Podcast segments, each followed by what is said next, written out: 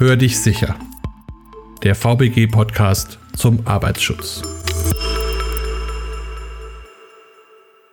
Hallo und herzlich willkommen zu einer weiteren Folge unseres Podcasts Hör dich sicher. Heute beschäftigen wir uns mit der Gesundheit im Betrieb und haben uns dafür zwei interessante Gesprächspartner eingeladen. Wenn Sie sich kurz vorstellen würden. Mein Name ist Esther Hofstetter und ich bin Präventionsberaterin bei der VBG. Mein Name ist Tobias Belz und ich koordiniere seit 2014 bei der VBG das Angebot Gesundheit mit System. Gesundheit im Betrieb. Großes Thema, weites Thema. Wie kann man den Zuhörern das ein bisschen verständlicher machen, um was es sich konkret dabei dreht? Gesundheit im Betrieb ist ein sehr weites Themenspektrum wenn man sich allein vorstellt, auf individueller Ebene gibt es ja eine ganze Reihe von Gesundheitsdefinitionen. Was bedeutet für mich Gesundheit? Welche Themen sind für mich mit Gesundheit verbunden? Da gibt es Dinge, die eher positiv oder negativ assoziiert sind. Also es ist wirklich ein weites Themenfeld. Deshalb ist es für Betriebe ganz wichtig, auch genau hinzuschauen, was haben wir bei uns eigentlich für eine Gesundheitssituation und was haben wir auch für betriebliche Handlungsmöglichkeiten. Zum Beispiel bei einem Verkehrsunternehmen hat das Fahrpersonal ganz andere Belastungen und auch Bedarfe als Beschäftigte Produkte im Kundencenter. Aber auch Alter und Geschlecht können da eine Rolle spielen. Deswegen ist auch bei der VBG der Ansatz, nicht auf verschiedene Branchen zu schauen, sondern allgemein systematisch vorzugehen und einen systematischen Gesundheitsmanagement-Ansatz zu vertreten. Und wie konkret unterstützt die VBG die Menschen dabei und gibt es dafür dann eine Handlungsgrundlage? Wir sind ein Sozialversicherungsträger und unsere Handlungsgrundlage ist das Sozialgesetzbuch 7. Dem muss all das, was wir tun, genügen. Und im Sozialgesetzbuch 7 sind auch die Präventionsaufgaben geregelt im Paragraphen 14. Da kann es jeder nachlesen nachlesen. Und klassischerweise sind das die Verhütung von Arbeitsunfällen und Berufskrankheiten. Das ist der gesetzliche Auftrag seit geraumer Zeit. Und da liegt natürlich die Verbindung zur Gesundheit auf der Hand. Wenn man also beispielsweise nicht von der Leiter fällt, bleibt man eher gesund. Wenn man weniger Staub einatmet, bleibt man eher gesund. Seit einiger Zeit ist der Präventionsauftrag aber erweitert. Es gehört dann auch die Verhütung arbeitsbedingter Gesundheitsgefahren dazu. Also das geht weit über die Arbeitsunfälle und Berufskrankheiten hinaus und umfasst dann zum Beispiel auch Belastungen durch Bewegungsmangel, etwa aufgrund überwiegend sitzender Tätigkeit. Das heißt, Frau Hofstetter, so als Präventionsberaterin hat man da ja auch wieder ein ziemlich weites Feld. Was genau tun Sie denn da, um den Leuten auch die richtigen Ratschläge zu geben? Die Aufgaben sind tatsächlich sehr vielfältig. Insgesamt kann man sagen, dass ich Betriebe bei allen Fragestellungen rund um das Thema Beschäftigtengesundheit unterstütze. Also wie halte ich meine Belegschaft gesund? Wie motiviere ich Beschäftigte zum Thema Gesundheit? Aber ich begleite auch Betriebe systematisch beim betrieblichen Gesundheitsmanagement. Das kann dann auch mal im Rahmen von Gesundheitszirkeln oder ASA-Sitzungen sein. Ich biete aber auch ganz konkrete Maßnahmen in der betrieblichen Gesundheitsförderung an. Ergonomieberatungen, Vorträge, Workshops, Webinaren zu Themen wie Entspannung, Rückenprävention oder ähnliches. Dazu muss ich Sie aber erst ins Haus holen. Wenn wir jetzt sagen, Sie geben uns vielleicht so in zehn Sekunden eine klare Sache, was muss ich tun? Was würden Sie uns da sagen? Die Short Message an die Zuhörer ist, liebe Arbeitgeberinnen und Arbeitgeber, kümmert euch aktiv um die Gesundheit eurer Beschäftigten, geht dabei bitte systematisch vor, führt am Anfang eine Bestandsaufnahme durch und tut dann das Richtige. Und ganz wichtig, das Ganze lohnt sich. Ja, das Richtige tun sagt sich vielleicht leicht, aber was heißt denn das Richtige tun? Wie finde ich das konkret? Wie gehe ich richtig vor? Aus meiner Erfahrung ist es schon so, dass viele Betriebe erkannt haben, dass es wichtig ist, sich um die Gesundheit der Beschäftigten zu kümmern. Aber dann werden eben schnell mal Obstkörbe aufgestellt oder es wird ein Bewegungsangebot eingerichtet. Ja, und hinterher ist dann der Frust ganz groß, wenn man da viele Ressourcen eingebracht hat, aber letztendlich das Angebot gar nicht angenommen wird. Zum Beispiel, was bringt Büroangestellten ein Yogakurs, wenn es gar keine ergonomische Ausstattung gibt und sich dadurch irgendwelche Fehlbeanspruchungen ergeben?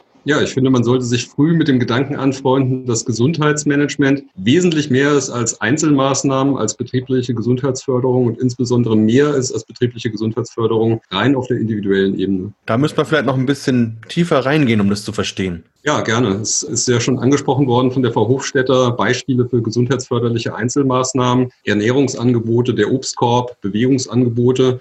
Das ist alles gut gemeint, das ist alles nicht grundsätzlich falsch. Aber Betriebe sind gut beraten, wenn sie sich etwas ausführlicher mit dem Thema Gesundheit im Betrieb beschäftigen. Und ganz wichtig, das am besten präventiv. Ja, ich erlebe immer wieder, dass die Unternehmen erst dann aktiv werden, wenn es einen hohen Krankenstand gibt, also reaktiv vorgehen dann wird oftmals noch in die Falle getappt, sofort vom Problem direkt zur Lösung zu kommen. Also ich habe einen Sachverhalt und mache dann sofort die Maßnahme, etwa ich habe den hohen Krankenstand und dann mache ich eine Massage und stelle einen Obstkorb hin und denke, dann ist alles wieder gut. Aber so einfach ist es wahrscheinlich nicht, oder? Das sehe ich genauso. Da ist wichtig, wenn man ein betriebliches Gesundheitsmanagement umsetzen will, sich schon eingangs mit den Rahmenbedingungen auseinanderzusetzen. Also zum Beispiel, was macht die Tätigkeit aus oder welche Belastung, aber auch Ressourcen gibt es? Auch Fragestellungen, wie viel Zeit kann und will ich auf das Thema Gesundheitsmanagement Gesundheitsmanagement verwenden? Welche personellen Ressourcen kann ich einbringen? Wichtig ist auch, wie die Führung eingebunden wird, aber auch die Belegschaft. Und Unterstützungsmöglichkeiten. Es gibt eine Reihe davon, innerbetriebliche, externe Unterstützungsmöglichkeiten. All das muss ich klären. Das hört sich jetzt aber nach ganz schönem Aufwand an. Personal, Geld, das weitere Einbinden von Beschäftigten, Führungsstrukturen. Ist es vielleicht am Ende auch eine relativ teure Angelegenheit, so ein Gesundheitsmanagement einzuführen? Ich würde eher so sagen, Fakt ist, die Umsetzung von Gesundheit mit System, so heißt das Angebot der VBG zum betrieblichen Gesundheitsmanagement ja, bringt auf jeden Fall Aufwand mit sich. Aber Fakt ist auch, Gesundheit mit System lohnt sich auch. Ja, da gibt es tatsächlich eine Reihe von Untersuchungen, die gezeigt haben, dass es für Investitionen in ein betriebliches Gesundheitsmanagement einen positiven Return on Investment gibt. Das heißt, für jeden Euro, den ich einsetze,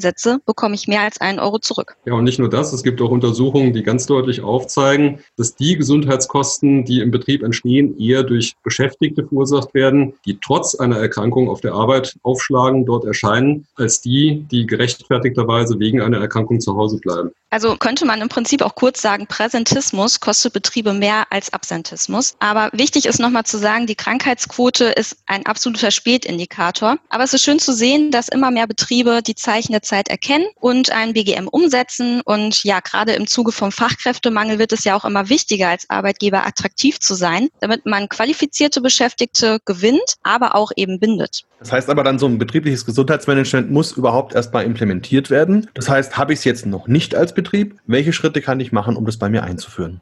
In unserem Handlungszyklus für Gesundheit mit System geht es nach der Klärung der Rahmenbedingungen dann an die Bestandsaufnahme. In großen Betrieben kann das eine Beschäftigtenbefragung sein, aber auch andere Methoden sind denkbar, wie die Durchführung von Analyseworkshops. Das wird dann auch gern von kleinen Betrieben gemacht. Mir fällt da gerade ein Betrieb ein, den ich unlängst dabei unterstützt habe, die Belastungen und Ressourcen einer Gruppe von Beschäftigten zu ermitteln. Als Hauptbelastungen wurden da von den Beschäftigten Defizite in der Kommunikation angeführt, als erste Sache. Als zweiten Punkt die Schichtplangestaltung und als dritten Punkt die Gestaltung der Pausen Umkleideräume. Bemerkenswert fand ich, dass am Ende dieser Bestandsaufnahme einer der Beschäftigten aufstand und die Frage stellt, ob man denn nicht endlich auch mal über Gesundheit sprechen wollte. Ich konnte dann entgegnen, dass wir das die ganze Zeit tun. Ein Obstkorb wäre in dem Unternehmen die absolut unpassende Maßnahme gewesen, genau wie das Yoga-Angebot. In dem Betrieb ging es halt um die Verbesserung der Kommunikation. Und wenn man sich das ganz genau überlegt, ist das ja wunderschön, denn im Idealfall kostet da die Maßnahme, die passende Maßnahme noch nicht mal Geld. Ja, das klingt ja fast zu schön, um wahr zu sein, oder?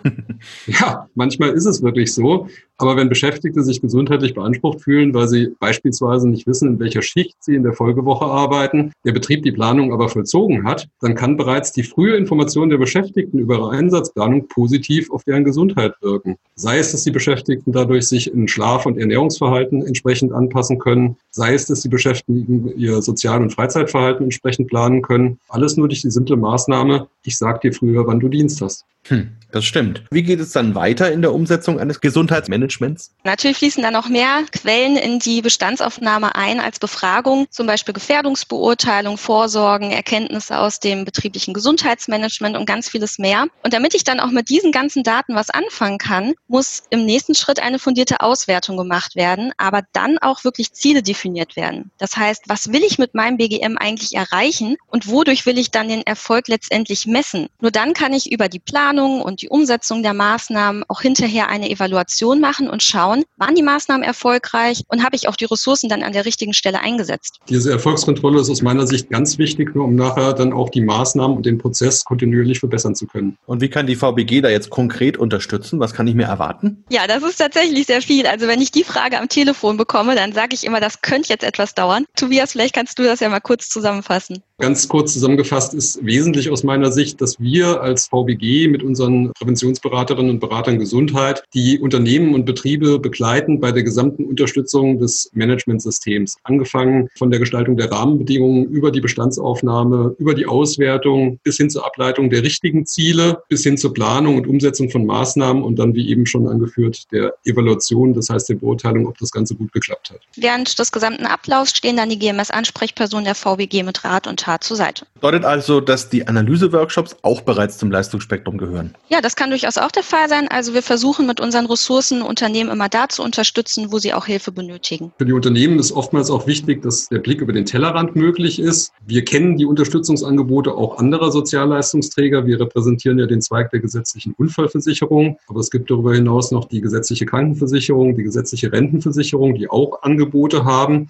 Und Betriebe sind oftmals erstaunt, welche Leistungen sie von den eben genannten Sozialleistungsträgern schon erwarten können. Das waren noch nicht alle. Und die VBG und die Mitarbeiterinnen und Mitarbeiter der VBG verstehen sich hier als Lotse im Betrieb auch zu den Leistungen anderer Häuser, anderer Institutionen. Ja, ich bin zum Beispiel in einem Netzwerk gemeinsam mit der Deutschen Rentenversicherung aktiv. Das wurde auf Initiative von einem Betrieb gegründet, wo sich mehrere Betriebe dann regional zusammengefunden haben, um Ressourcen zu bündeln, um damit ihren Beschäftigten ein größeres Angebot leisten zu können. Ja, und da stehen wir dann als Experten zur Seite. Wir sind aber auch an aktuellen Themen dran. Kürzlich ist zum Beispiel eine Fachinformation zu digitalen Instrumenten im BGM erschienen. Ja, und das Thema gewinnt ja für Betriebe im Moment auch vermehrt an Bedeutung. Auf jeden Fall. Das bedeutet, wenn ich jetzt als Betrieb sage, okay, ich möchte diese Unterstützung wahrnehmen, was muss ich tun? Welche Schritte muss ich unternehmen, um sie zu erhalten? Die VBG ist interdisziplinär aufgestellt. Wir haben Präventionsexpertinnen und Experten mit verschiedenen Professionen, Arbeitspsychologen, Arbeitsmediziner und diese Gesundheitsberater bzw. Präventionsberater, Berater Gesundheit. Wichtig ist, die heißen bei uns alle, die, die auskunftsfähig sind zum Thema Gesundheit mit System, GMS-Ansprechpersonen. Ansprechpersonen für Gesundheit mit System. In der Regel kennen Mitgliedsunternehmen die Sie betreuende Aufsichtsperson. An die können Sie sich wenden. Die stellt gerne auch den Kontakt zu den GMS-Ansprechpersonen der VBG her.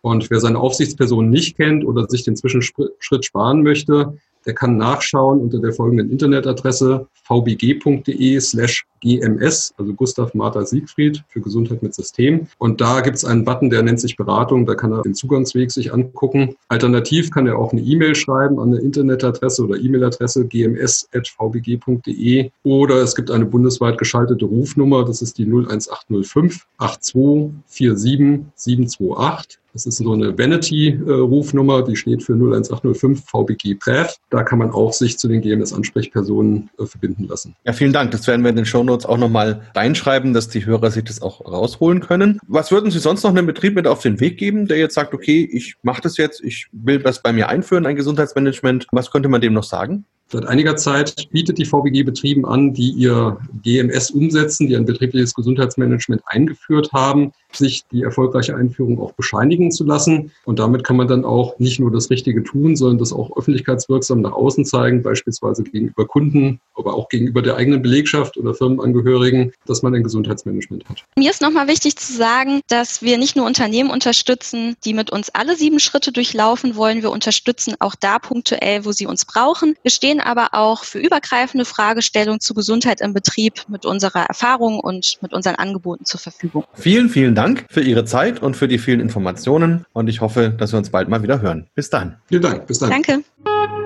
Weitere Informationen erhalten Sie unter www.vbg.de, der E-Mail-Adresse podcast.vbg.de sowie in den Show Notes für jeden einzelnen Podcast.